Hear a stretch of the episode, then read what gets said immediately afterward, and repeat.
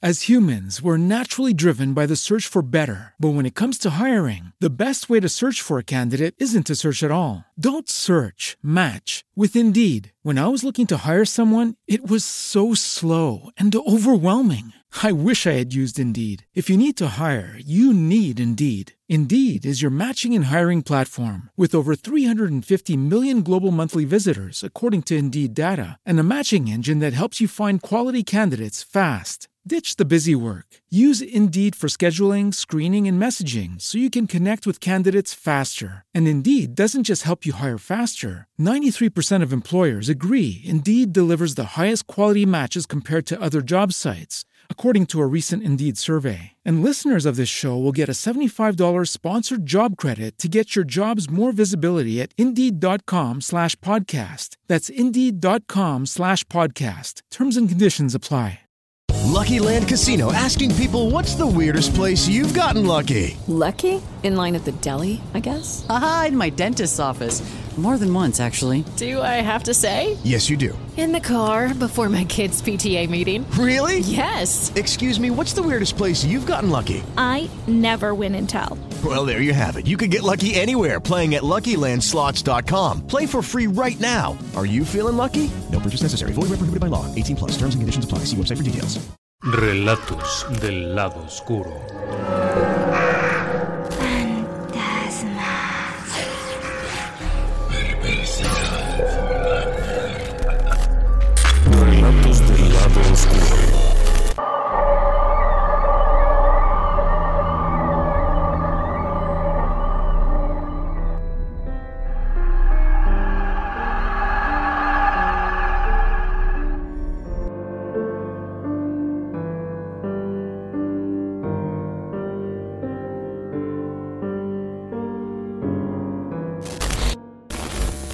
Ocasiones pasadas en Relatos del lado oscuro hemos eh, presentado un par de videos que tienen que ver con Japón, con costumbres o con relatos propios de Japón.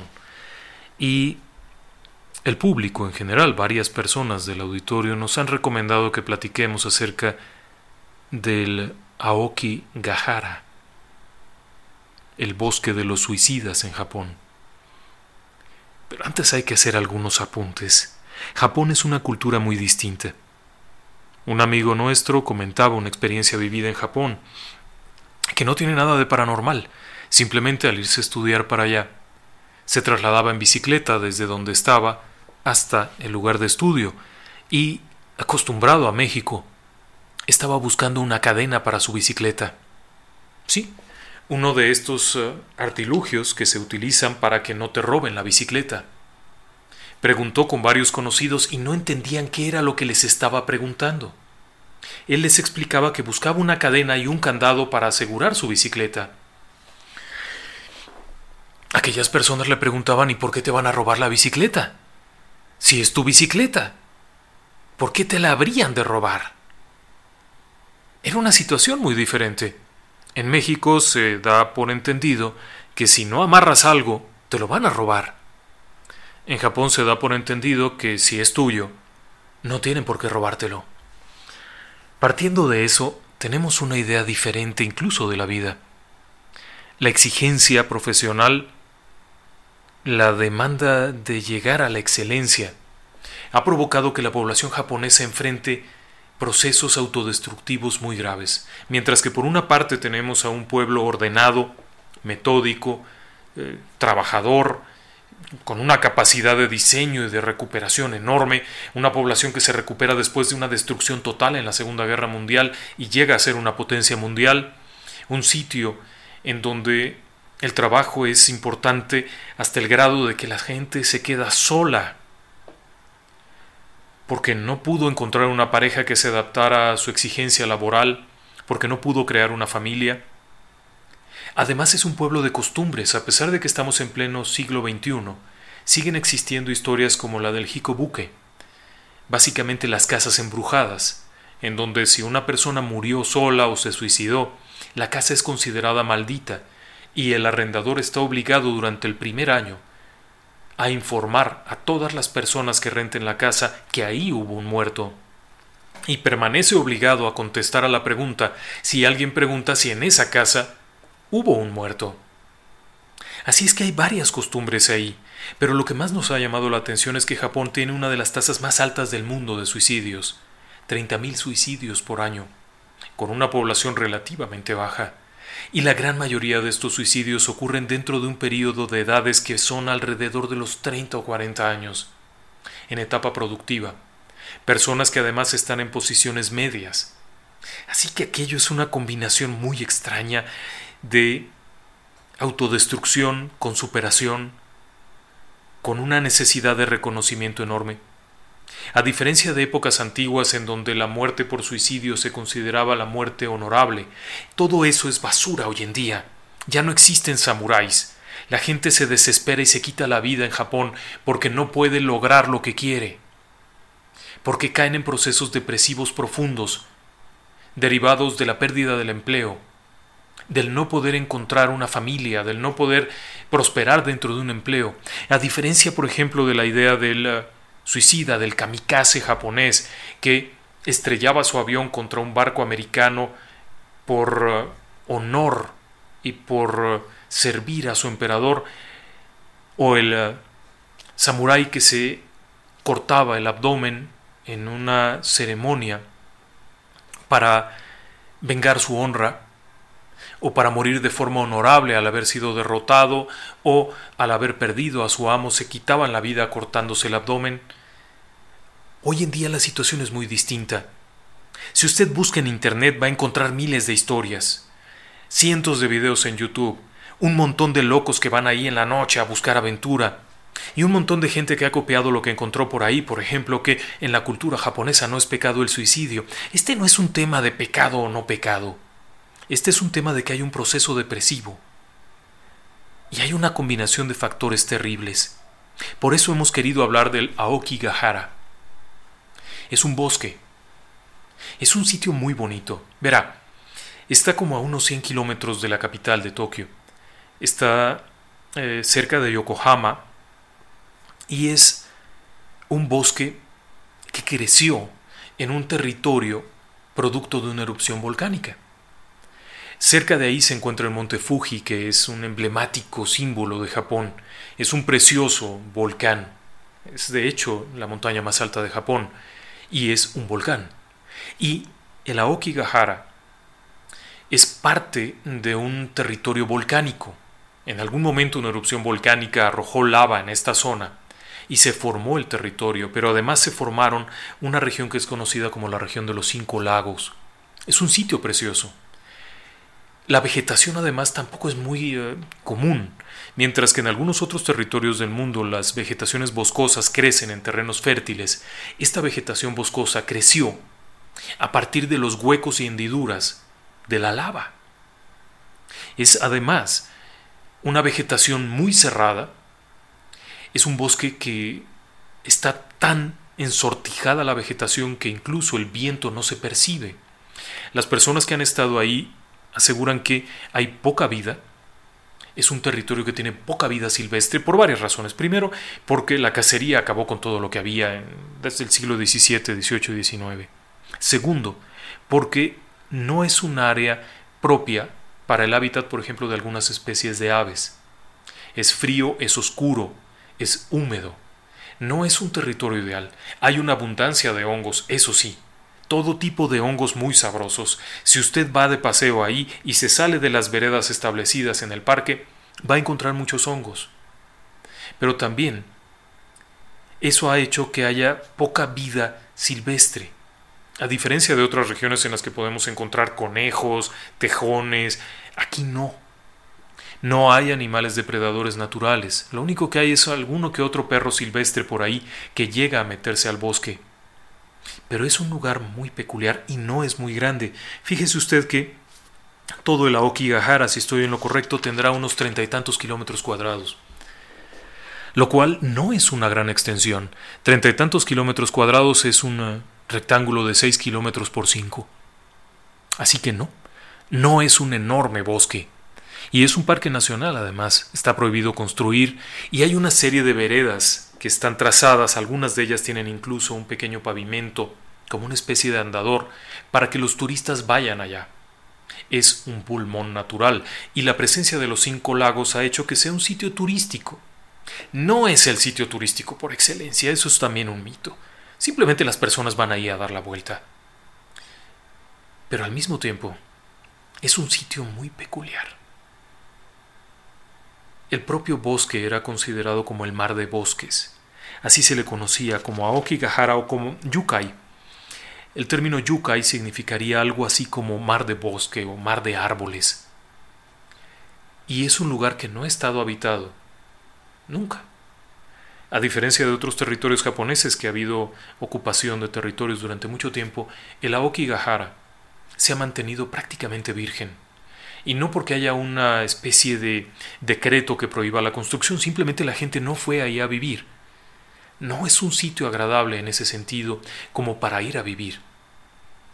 La espesura de la vegetación, la ausencia del sonido animal, la oscuridad y el frío son preponderantes en este sitio. Pero además es un sitio con una historia muy triste. Durante siglos, el bosque ha sido considerado como el hogar de Yureis, es decir, el lugar de fantasmas vengativos, de espíritus vengativos. Dentro de la mitología japonesa, la concepción del Yurei es la de una persona que ha muerto sin los funerales propios sin estar acompañado, o bien que su cuerpo fue abandonado mucho tiempo, y no se le rindieron los honores funerarios correspondientes, por lo tanto no puede caminar hacia la otra existencia. Se queda aquí y está amargado. Los yurei también se consideran espíritus de suicidas. Y si bien el término bosque de los suicidas es relativamente reciente, el término de bosque encantado es muy antiguo, por lo menos mil años. Eso explica el por qué no ha sido ocupado el territorio. En tanto que otras regiones, aun cuando han conservado gran parte del territorio natural, hay construcciones tradicionales japonesas, en el Aokigahara no.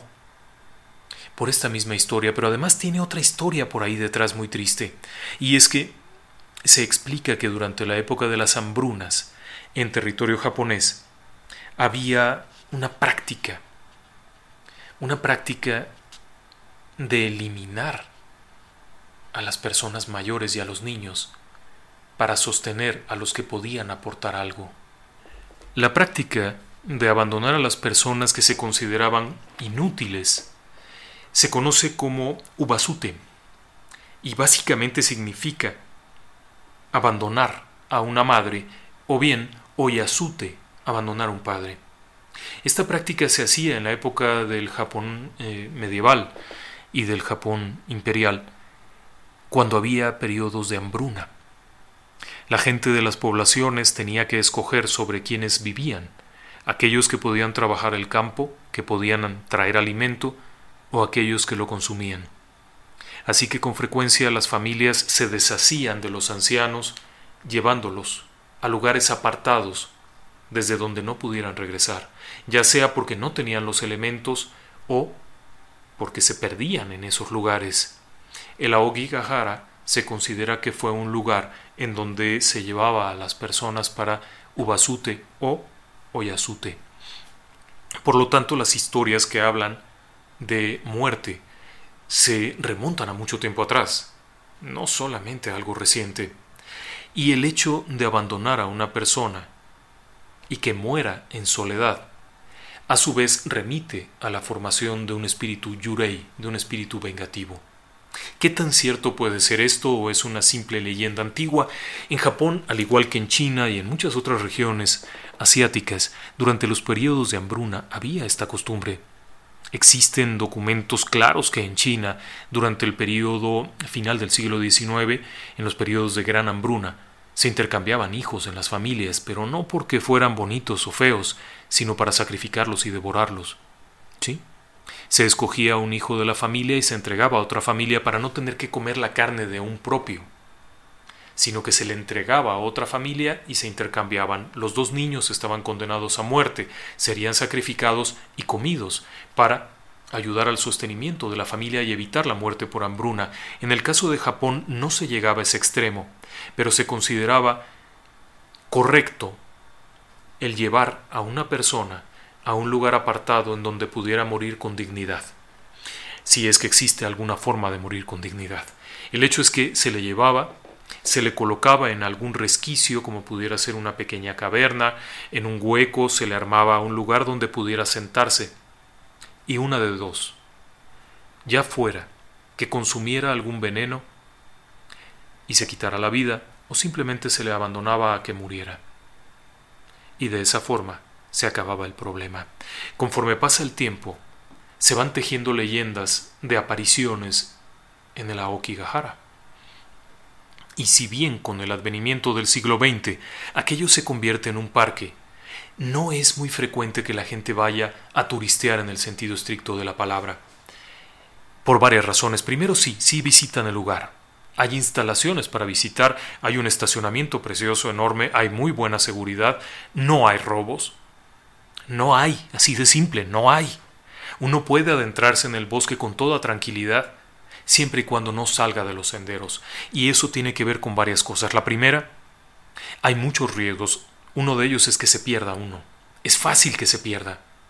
Si se sale uno del sendero y empieza a meterse entre los árboles, no hay perspectiva, no hay un punto de referencia, no hay un punto alto, todo se ve exactamente igual.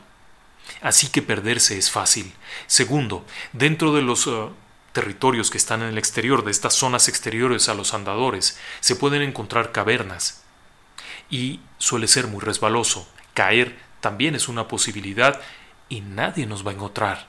Quedarse en una grieta entre las diferentes capas de lava puede llevar a la muerte fácilmente, y nadie lo va a escuchar. Ahí se va a quedar.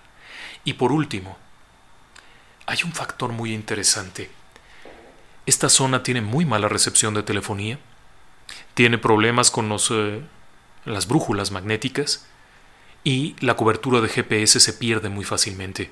Tenga en cuenta que es Japón, en donde prácticamente siempre hay señal en todas partes, pero este punto del territorio, debido a la erupción volcánica que lo generó, hay un nivel de ferrita en, el suelo, en las eh, diferentes capas de lava, que dificulta la presencia de ondas, interfiere las señales de acuerdo con lo que han investigado algunas personas, incluso las señales de radiocomunicación, como puede ser un walkie-talkie, un banda civil, suelen ser interferidas fácilmente. Los diferentes estratos forman diferencias magnéticas, interfieren, y eso es un hecho. No es un mito y tampoco es una leyenda de fantasmas, es simplemente un hecho verídico, está ahí. La gente lo ha probado, no en todas partes. Hay zonas en las que perfectamente se puede usar un teléfono y un radio o lo que sea. Hay otras en las que hay esta dificultad. No hay como tal fauna peligrosa. No nos va a salir un tigre, no nos va a salir un lobo, no nos va a salir nada. Prácticamente ya no hay nada ahí. Pero eso también le da un toque macabro. Ahora, ¿por qué se le conoce como el bosque de los suicidas? En los años 50, Pasada la Segunda Guerra Mundial, Japón experimenta un cambio demográfico significativo. La población tiene que comenzar a trabajar en jornadas tremendas para salir adelante. No hay más. En una misma familia, los hijos y la madre trabajan por igual para sacar adelante la familia. En jornadas de hasta 18 horas diarias. Casi no hay hombres. Han muerto la mayoría en la guerra. Las ciudades están devastadas, la economía está devastada, la política está devastada, por lo tanto el Japón entra en una dinámica de trabajo total y de escuela total. Los hijos van a la escuela de lunes a sábado y hay una disciplina tremenda. Esto lleva a que las personas comiencen a separarse de los núcleos familiares tradicionales y que se rompa el esquema tradicional familiar. Para los años 60, esto además va acompañado del boom económico. Eso hace que las personas busquen ir hacia las ciudades, dejen las zonas rurales, dejen la agricultura y se concentren allá en solitario. Tenga en cuenta que en 1945 la tasa de natalidad fue muy, muy, muy baja debido a la muerte de soldados y hombres y muerte también de adultos. Por lo tanto, los pocos niños que van surgiendo y que van creciendo hacia los años 60 y se incorporan al mercado laboral lo hacen siendo personas solas. La demanda de trabajo, la exigencia los lleva a permanecer en soledad. Ocurre que cuando llegan los años 80, el índice de personas solas es apremiante. Pero además la posibilidad de encontrar un trabajo bien pagado es bastante remota y el que pierde el trabajo entra en una etapa no solo depresiva, sino de desesperación total que lo lleva a buscar la salida de la muerte. En 1970 comienza a notarse esto con mayor incidencia. El índice de suicidios en Japón comenzaba a ser galopante, y el Aokigahara no era la excepción. Se antojaba un lugar perfecto. Solitario, apartado, nadie iba a encontrar el cuerpo, nadie iba a molestar. Así es que la gente se iba para allá. Suena lógico, ¿no? Pero además hay otro factor también. Dentro de la política japonesa hay una serie de reglamentaciones que hacen que las personas busquen suicidarse de una forma eh, que no ocasione problemas. Y no es por el honor ni mucho menos, simplemente porque hay un depósito importante, hay un fiador, y si una persona ocasiona daños por suicidarse, su familia tiene que pagarlo. Usted me dirá, ¿y si no hay familia? Pues de todos modos alguien tiene que pagarlo y se hace con cargo a algún conocido, con cargo a quien sea. Al fiador generalmente. Por lo tanto, hay ahí una historia de que las personas se suicidan en Japón y buscan lugares remotos para que no se les cobre. Eso es contradictorio. Es contradictorio porque las personas están solas. Tenga en cuenta que hay padres que no han visto a sus hijos desde que tenían 11 años y que mueren sin que nadie sepa que murieron hasta por periodos de un año o dos, hasta que se agota la pensión o los fondos que tenían y entonces van a quitarles el servicio y se dan cuenta que están muertos. El hecho aquel de que les van a cobrar a los familiares no es un asunto apremiante. De hecho, el número de suicidios dentro de los propios departamentos es muy alto. En el año 70 hubo 53 suicidios documentados en el Aokigahara. Para el año 2015 hubo 200. Así es que no representa una cifra extraordinaria. Sin embargo, sí representa un misterio. El hecho de que se diga que la gente vaya a suicidarse para que no les cobren por arrojarse a las vías del metro, tampoco es muy aplicado que no les vayan a cobrar a sus parientes. Ya vimos que en la gran mayoría de los casos no hay ningún vínculo parental ni familiar, así es que no hay a quien cobrarle. Y los japoneses suelen ser muy ordenados, lo que llevaría a que si hubiera algún cargo, hay una cuenta desde donde se pueda cobrar. No, ese no es el tema. Y mientras que en Tokio hay 6.000 suicidios por año, en esta parte de esta prefectura, de la prefectura de Yamanashi, en el Aokigahara solo hay 200. Se cree que en el 2018 hubo 300, pero es un terreno pequeño. La concentración por metro cuadrado de suicidios es enorme. Y es ahí en donde interviene el misterio. ¿Por qué? De acuerdo con una estadística mundial de suicidios, el Aokigahara es el segundo lugar a nivel mundial. El primer lugar es el Golden Gate en San Francisco, California, con el mayor número de personas que se lanzan al agua y luego el Aokigahara. Si dejamos de lado la cuestión legal de que las personas no quieran que les cobren a sus parientes, si no hay parientes, de que no quieren perjudicar a su casero, etcétera, etcétera, algo tiene que atraer a estas personas aquí. Y es ahí donde viene el misterio.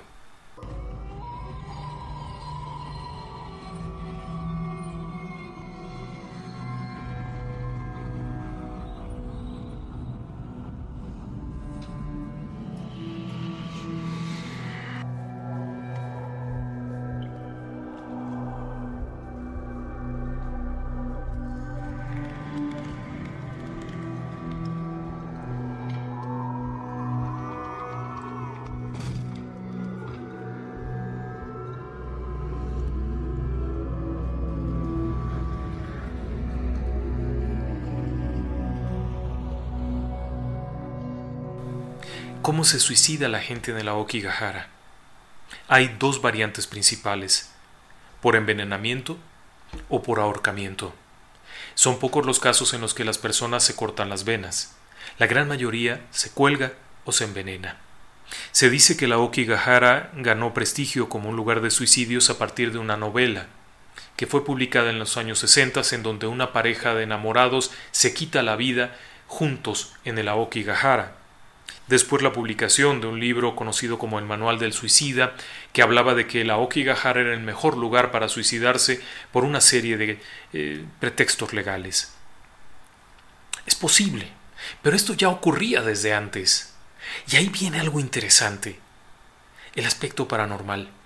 De acuerdo con las antiguas tradiciones japonesas, el Aokigahara está repleto de yureis que atraen a las personas esto usted me dirá que es absurdo, porque las personas que llegan ahí van preparadas para la muerte, no siempre. Le explico, algunas de las personas que llegan ahí van preparadas con tiendas de campaña, botellas de agua, y a lo largo del camino van colocando cintas. Esto es muy peculiar. En muchas áreas del bosque se pueden encontrar cintas plásticas amarradas a los árboles. Estas cintas fueron puestas por personas que en algún momento dudaron sobre quitarse la vida, pero que lo hicieron. Estas cintas nos reflejan eso, que llegaron ahí con dudas, con temores, buscando un sitio y terminaron quitándose la vida, pero pusieron las cintas. Los otros, los que van definidos, muy claros a lo que quieren, llevan una cuerda y se cuelgan. El número de suicidios por ahorcamiento es enorme. Algunos de los cuerpos son encontrados mucho tiempo después, cuando digo mucho tiempo después, es cinco o seis años después de que cometieron suicidio. Ahí lo intrigante es por qué la gente va y hace eso, específicamente ahí. Quitando el pretexto de que no es pecado, eso no tiene nada que ver, la mayor parte de estas personas no creen en nada, porque habrían de considerar que sea pecado o no quitando el aspecto legal que supuestamente les cobran por quitarse la vida, lo cual es cierto, se hace un cargo. Si provocan un daño, el casero tiene derecho a reclamar un pago como remuneración por el daño ocasionado por el suicida, pero esto generalmente se hace con cargo a sus propiedades y a sus cuentas, no a los de algún pariente lejano que vive en otra provincia y del que no sabe nada a nadie. ¿Por qué se van allá? Quizá la respuesta esté en otro sitio. Año con año desde 1970 se realiza una mezcla entre ritual y operación policíaca que consiste en la recuperación de cadáveres. Es una, una, operación bastante extraña. Anualmente alrededor de unas 300 personas, principalmente voluntarios, se reúnen afuera del bosque. Esta cuadrilla incluye policías, bomberos, médicos, voluntarios de todo tipo, y un nutrido grupo de monjes budistas. Previo a ingresar al bosque se realiza una ceremonia, en la cual se hacen cánticos y oraciones para ayudar a los espíritus que están vagando dentro de la Okigahara. Una vez que se hace esto comienza la búsqueda, pero la búsqueda se hace de una forma peculiar. Hay dos reglas básicas. Uno, nunca vaya solo. Dos, nunca pierdas de vista a tu grupo de tal manera que no esté solo. Y después de eso, hay otra serie de recomendaciones como no sigas a nadie que no vaya vestido como tú. No sigas a ninguna persona que no puedas identificar como parte del grupo. No escuches a nadie que pide ayuda. Si escuchas que alguien grita, que alguien se lamenta, no vayas espera a que el grupo completo llegue al lugar. Puede parecer extraño, pero las reglas son muy simples, bajo la premisa de que el lugar está embrujado, y de que los espíritus Yurei tratarán de distraer para alejar del grupo y que encuentres la muerte. ¿Sí? Los monjes budistas que cada año se reúnen ahí no entran como tal al bosque, realizan un ritual desde afuera y en una parte dentro de uno de los andadores en donde hay un pequeño altar, para ayudar a transitar a los espíritus que ahí están. Conforme se van encontrando los cuerpos, se notifica a la policía, se hace un levantamiento en el lugar para retirar cualquier duda sobre un posible asesinato. Tenga en cuenta que es un lugar apartado solitario, así es que disponer el cadáver de alguien para hacerlo pasar como un suicidio también es relativamente fácil.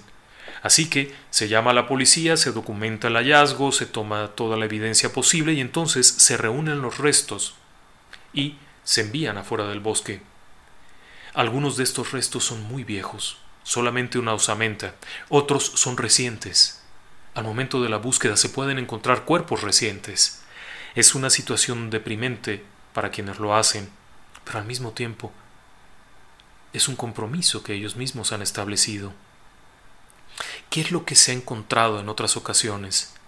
Frecuentemente se encuentran restos de personas, sí, pero también se encuentran algunas pertenencias, letreros, letreros que indican una última voluntad colgado en un árbol.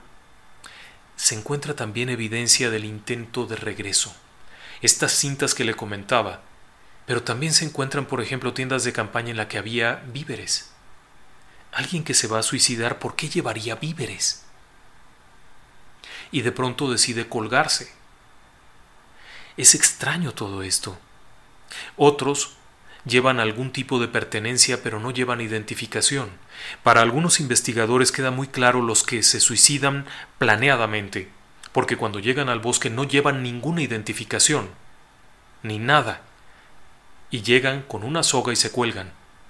En tanto que aquellos que tienen alguna suerte de duda o no tenían esa intención y cambian de parecer de último minuto, suelen llevar muchas más pertenencias. Así que existe ahí el misterio. Se suicidan porque lo habían planeado o porque el entorno y este ambiente opresivo los lleva hacia allá. En varias ocasiones hemos encontrado historias en donde personas que ya tenían alguna debilidad o alguna suerte de flaqueza emocional, espiritual, psiquiátrica, psicológica, se ven influenciados por las presencias oscuras, por la presencia de un espíritu maldito.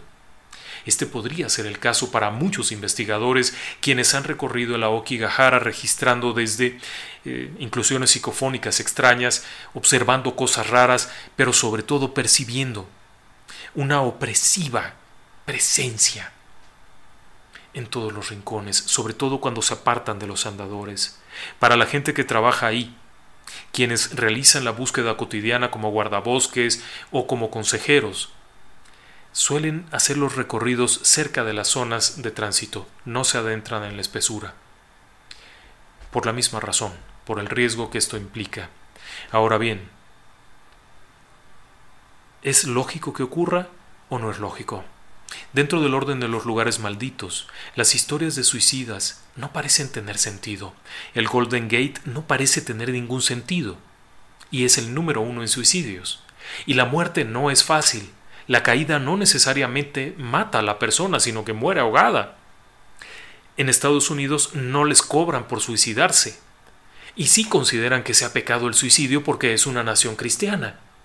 Así que a diferencia de lo que se dice de la Okigahara, en Estados Unidos sigue ocurriendo en este lugar que se considera un punto maldito.